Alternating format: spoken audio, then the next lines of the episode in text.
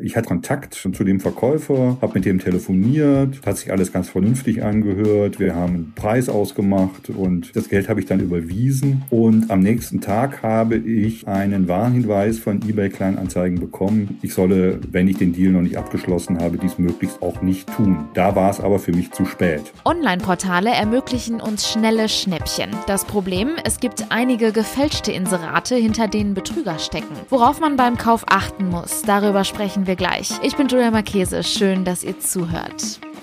Bonn Aufwacher. News aus Bonn und der Region, NRW und dem Rest der Welt. Heute ist Freitag, der 22. Januar 2021. Nun sind wir schon rund zwei Wochen mit dem neuen Aufwacher am Start und wir wollen gerne weiter eure Meinungen und Ideen hören. Schreibt uns euer Feedback gerne an aufwacher.rp-online.de oder schickt uns eine WhatsApp. Die Infos dazu stehen auf rp-online.de slash Aufwacher. Wir freuen uns über jede Nachricht von euch. Der Online-Einkauf ist in der heutigen Zeit und vor allem im aktuellen Lockdown kaum noch wegzudenken. Beliebt sind vor allem Gebrauchtwarenportale wie eBay Kleinanzeigen. Hier kann man meistens schnell und einfach ein gutes Schnäppchen aushandeln. Das Problem, unter den vielen Anbietern können manchmal auch Betrüger mit gefälschten Inseraten stecken. Wie ich mich als Käufer davor schützen kann, das erklärt uns jetzt Jörg Isringhaus aus dem NRW-Ressort. Hallo. Hi. Jörg, du bist selbst auch betroffen von einem solchen Fall. Was genau ist dir passiert?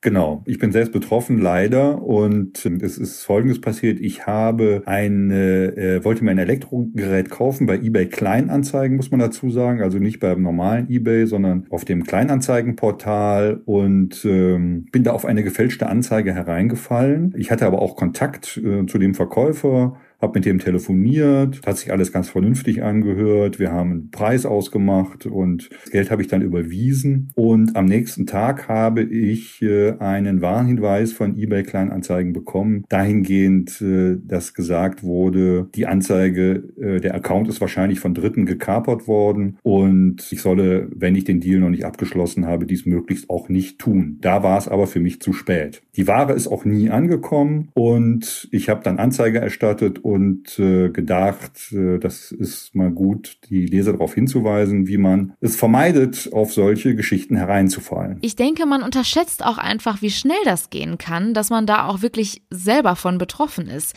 Das sieht man ja jetzt auch in deinem Fall. Du hast ja auch gesagt, du hast sogar mit dem Menschen telefoniert. Hättest du da jemals mit gerechnet? Nee, also gerechnet habe ich nicht damit, denn der hat sich wirklich ganz vernünftig angehört und ich hatte hier auch eine Handynummer von ihm und er hat mir seine eine deutsche IBAN Kontonummer gegeben. Das Gespräch ist, wie gesagt, das äh, ist jetzt auch nicht irgendwie unangenehm oder so verlaufen. Ich hatte, es gab zwar so ein, zwei Punkte im Gespräch, wo ich dachte, naja, äh, hört sich vielleicht nicht ganz so sinnig an, weil der Wohnort nicht übereinstimmte. Da hat er gesagt, er, er, er arbeitet jetzt in einer anderen Stadt und er kann, ich kann das Gerät nicht abholen, er muss es schicken.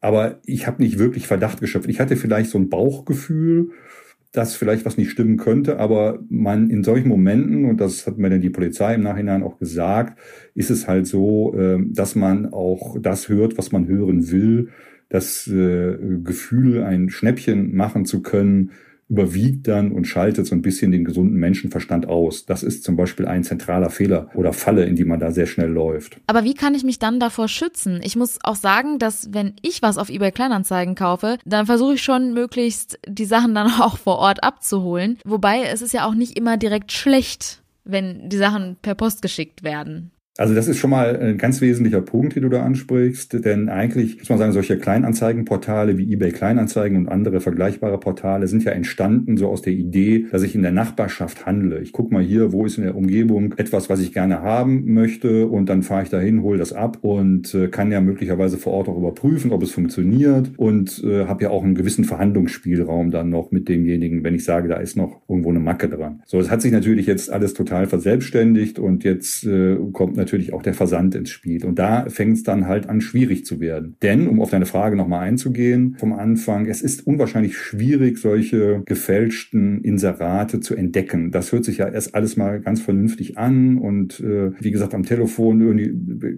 sind die Leute auch ganz normal. Die wissen auch ganz genau, was sie sagen müssen, was du hören möchtest. Also ähm, da hat man eigentlich ganz, ganz wenig Chancen. Man muss da ganz besonders aufs Detail achten. Also zum einen stimmen die Angaben alle überein? Hat man vielleicht irgendwie ein komisches, selber ein komisches Gefühl dabei? Das sollte man dann nicht ausschalten, so wie ich in dem Moment, sondern sagen, naja, äh, selbst wenn alles gut erscheint, aber mein Bauch mir vielleicht was anderes sagt, dann lieber Finger weg davon. Du hattest diesbezüglich jetzt auch mit jemandem von eBay gesprochen. Was sagen die denn zu solchen Fällen? Die sagen natürlich auch, das ist für die auch ein Problem, dass sie auch ständig versuchen zu lösen. Also da äh, gibt es Abteilungen, die sich mit nichts anderem beschäftigen, um zu versuchen, diese schwarzen Schafe da irgendwie ausfindig zu machen und zu sperren. Und die sagen auch, abholen ist einfach am Ende die allersicherste Methode gegen Barzahlung. Aber die Bezahlmethode ist generell wichtig. Und da gibt es eben auch andere Möglichkeiten, sich abzusichern. Zum Beispiel PayPal, was die Verbraucherzentrale jetzt nicht unbedingt empfiehlt, das normale PayPal, das kostenlose. Äh, da ist man auch nicht abgesichert. Aber es gibt bei PayPal auch eine äh, sag ich mal, Funktion gegen Gebühr. Also man zahlt eine gewisse Gebühr des Verkaufspreises und dann ist der Kauf abgesichert. Das heißt, man hat einen gewissen Schutz, wenn die Ware nicht ankommt. Und eBay bietet das bietet das oder eBay Kleinanzeigen muss man in dem Fall immer sagen, bietet das seit äh, einem Jahr auch an. Und äh, da zahlt man auch etwa unter, etwas unter fünf Prozent des äh, Kaufpreises zahlt der Käufer. Und dafür hat er aber auch die Sicherheit, die, dass er das Geld am Ende zurückkriegt, wenn die Ware nicht ankommt. Der Verkäufer muss zudem nachweisen, dass er die Ware auch verschickt hat. Das ist auf jeden Fall der empfehlenswertere Weg als eine Banküberweisung, wie ich sie gemacht habe, denn das Geld ist weg. Man kann es nicht zurückholen. Da besteht, glaube ich, bei manchen so der Irrglaube, dass man so eine Überweisung rückgängig machen kann. Ich habe das auch versucht, innerhalb von zwölf Stunden sogar. Das geht nicht. Das, das Geld ist futsch und man, ehrlich gesagt wird man es wahrscheinlich auch nie wiedersehen. Okay, und was sollte ich tun, wenn es mir jetzt dennoch passiert? Anzeige bei der Polizei erstatten?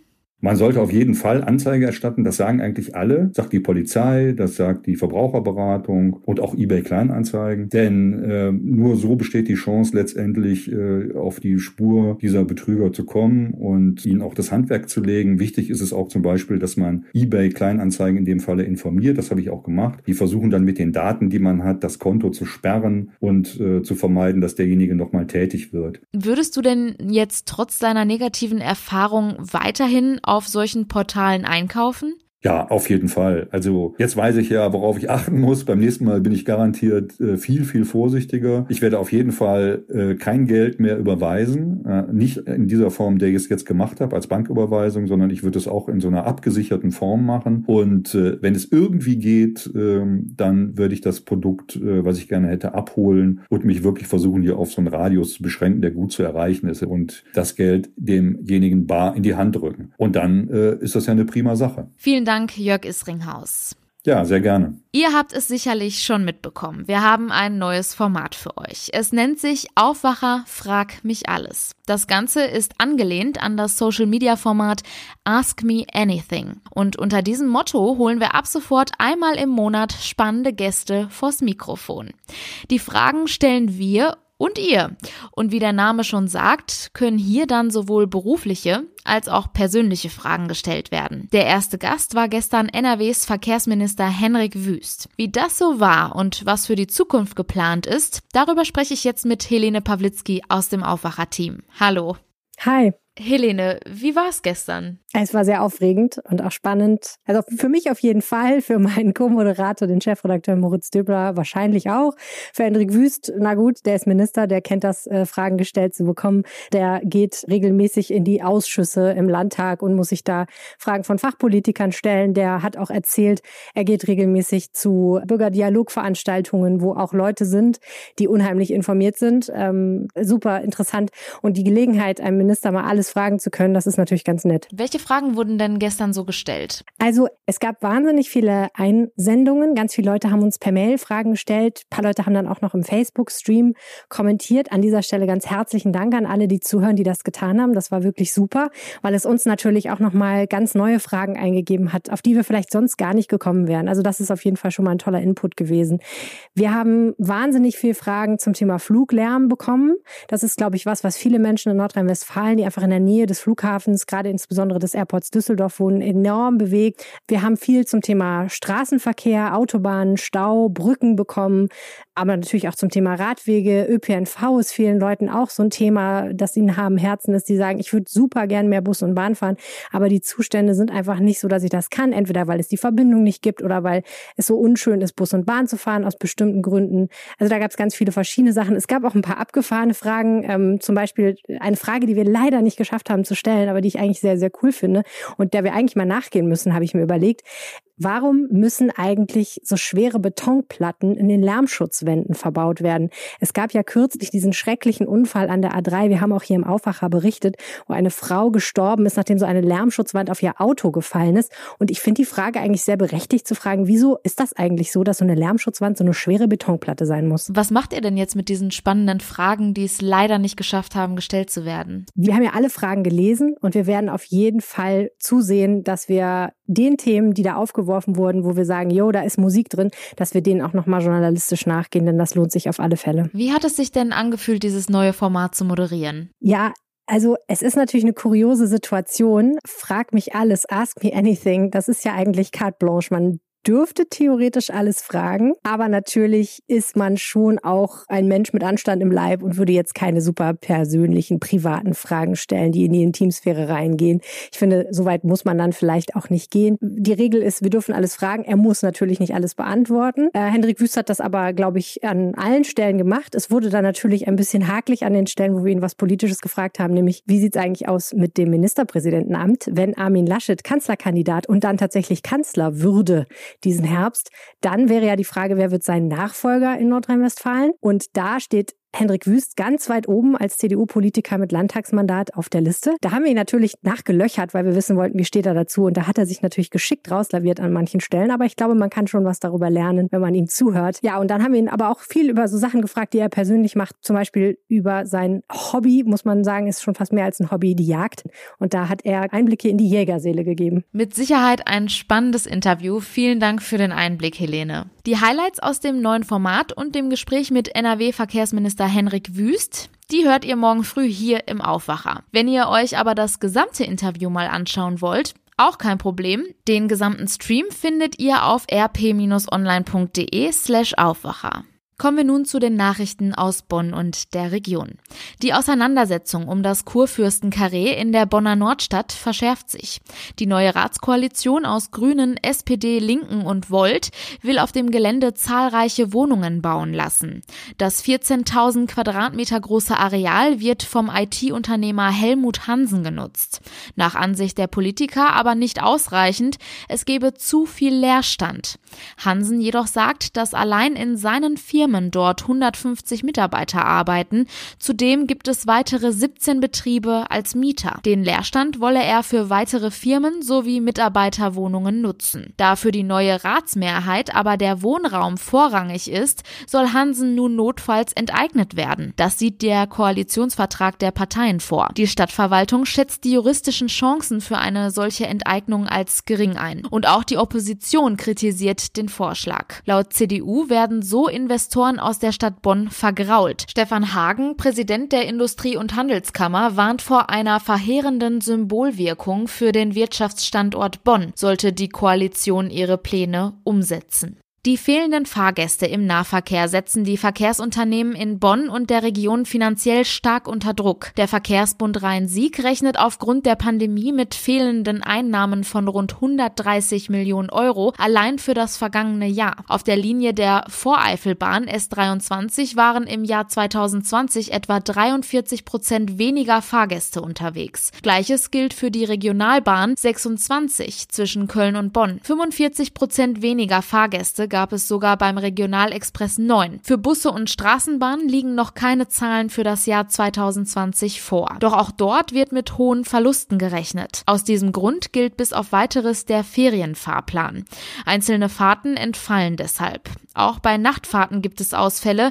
Alle Verkehrsbetriebe hoffen nun auf einen Rettungsschirm, um die Verluste aufzufangen. So soll verhindert werden, dass das Angebot an Fahrten auch nach der Corona-Krise reduziert bleibt. Der Feuerwerkshersteller Weco aus Eitorf denkt aktuell noch nicht über einen Insolvenzantrag nach. Die Lage sei aber sehr ernst, wie Sprecher Oliver Gerstmeier am Donnerstag sagte. Ohne staatliche Hilfe überlebe Weco nach seinen Angaben nicht. Und diese Hilfe wurde nun angekündigt. Die Bundesregierung will im Rahmen von neuen Überbrückungshilfen auch Feuerwerksbetriebe berücksichtigen. Mit diesen könnten Hilfen in Höhe von bis zu 1,5 Millionen Euro pro Monat beantragt werden. Weco macht in den Tagen vor Silvester rund 95 Prozent des Jahresumsatzes. Dieser brach nicht nur beim Eitorfer Unternehmen im Dezember komplett weg. In der ganzen Branche wurden Umsatzverluste in zweistelliger Millionenhöhe gemeldet. Weco ist dabei Marktführer in Deutschland und beschäftigt mehr als 400 Mitarbeiter. Die Geburtsstation der Bad Honneffer Klinik schließt endgültig. Die Kreissäle dort bleiben ab dem 1. Februar zu. Der Grund dafür liegt am fehlenden Personal. Schon während der Weihnachtsfeiertage musste die Geburtsstation aus diesem Grund vorübergehend geschlossen werden. Ab Februar ist die Schließung dann dauerhaft. In Bad Honnef kamen etwa 500 Kinder jährlich zur Welt. Hier bestand bislang die Möglichkeit, mit einer Beleghebamme entbinden zu können. Die Hebamme begleitete die Frau dabei durchgängig in der Vor- und Nachsorge sowie während der Geburt. Als die Station an Weihnachten geschlossen wurde, mussten 22 Frauen einen anderen Ort für die Entbindung suchen. Betreiber des Krankenhauses sind die GFO-Kliniken in Bonn. Auch in ihrem Krankenhaus in Bonn gibt es eine Geburtsstation. Die Hebammen werden demnach in Zukunft dort arbeiten. Geburten in Bad Honnef sind dann nicht mehr möglich. Das nächste Krankenhaus für Schwangere ist von Bad Honnef aus gesehen in Treusdorf. Kommen wir nun zu den weiteren Meldungen. Ab Montag müssen in NRW medizinische oder FFP2-Masken in Bussen und Bahnen, Supermärkten und Gottesdiensten getragen werden. Das geht aus der neuen Corona-Schutzverordnung des Landes hervor, die gestern Abend veröffentlicht wurde. Trotz der aktuellen Situation hält NRW auch in diesem Schuljahr an Abschlussprüfungen fest. Das teilte Schulministerin Yvonne Gebauer nach einer entsprechenden Vereinbarung der Kultusministerkonferenz mit. Es bleibe das Ziel der Landesregierung und aller Bundesländer, den Schülern am Ende ihrer Schulzeit vollwertige Abschlüsse auf Basis von Prüfungen zu ermöglichen. Das gelte sowohl für das Abitur als auch für die mittleren Schulabschlüsse. Es ist Freitag und das Wochenende steht vor der Tür. Ganz so viel machen kann man in der aktuellen Situation ja nicht. Deswegen hat Regina Hartleb aus der Kulturredaktion jetzt ihre persönlichen Wochenendtipps für die Freizeit in den eigenen vier Wänden für uns. Mit dabei ein kühler Thriller, Blicke in kolossale Höhen und eine Expedition im ewigen Eis. Sie zeigt uns, dass man für eine winterliche Atmosphäre nicht weit reisen muss. Ich bin ein großer Schneefan und habe mir deshalb für dieses Wochenende ein paar winterliche Kulturtipps überlegt. Ich steige mal ein mit Peter Hoogs Roman Fräulein Millers Gespür für Schnee. Der ist zwar schon eine Weile alt, aber für mich immer noch das allerbeste Beispiel, wie man die Faszination für Eis und Schnee in Worte kleiden kann. Fräulein Smiller, die Protagonistin, ist die Tochter einer Inuit, die jetzt in Dänemark lebt und sie liest Schnee so wie andere Musik hören und mithilft mit dieser ganz besonderen Begabung auch unter anderem den Mord an einem kleinen Nachbarsjungen aufzuklären. Etwas zum Stöbern und Schauen ist der neue Bildband von Bergfotograf Peter Mattis. Der Bildband heißt Schnee und der Name ist Programm. Peter Mattis war in den höchsten Regionen, Bergregionen der Welt unterwegs und hat faszinierende Aufnahmen gemacht in Schwarz-Weiß. Die Fotos haben wirklich Seltenheitswert und das Spannende ist auch, dass Peter Mattis die ein oder andere Geschichte bei der Entstehung der Bilder erlebt hat und die erzählt er auch in seinem Buch. Mein letzter Tipp wäre noch ein Fernsehtipp und zwar die ARD-Doku aus der Reihe Erlebnis Erde über die Expedition der Polarstern. Ein Jahr, ein Schiff im Eis. Die Polarstern hat sich ein Jahr im Eis einfrieren lassen mitsamt einem riesigen Forscherteam. Und man kann den Wissenschaftlern hautnah über die Schulter schauen, wie sie in dieser extremen lebensfeindlichen Idylle ihrer Arbeit nachgehen und viele wissenschaftliche Höhepunkte erleben, aber natürlich auch einige schwere Zeiten. Ja, das waren meine Tipps. Ich hoffe, der eine oder andere ist dabei. Ich wünsche ein schönes Wochenende. Kommen wir nun noch kurz zum Wetter. Die Temperaturen liegen heute bei 6 bis 9 Grad. Es ist teils bewölkt, aber es bleibt niederschlagsfrei.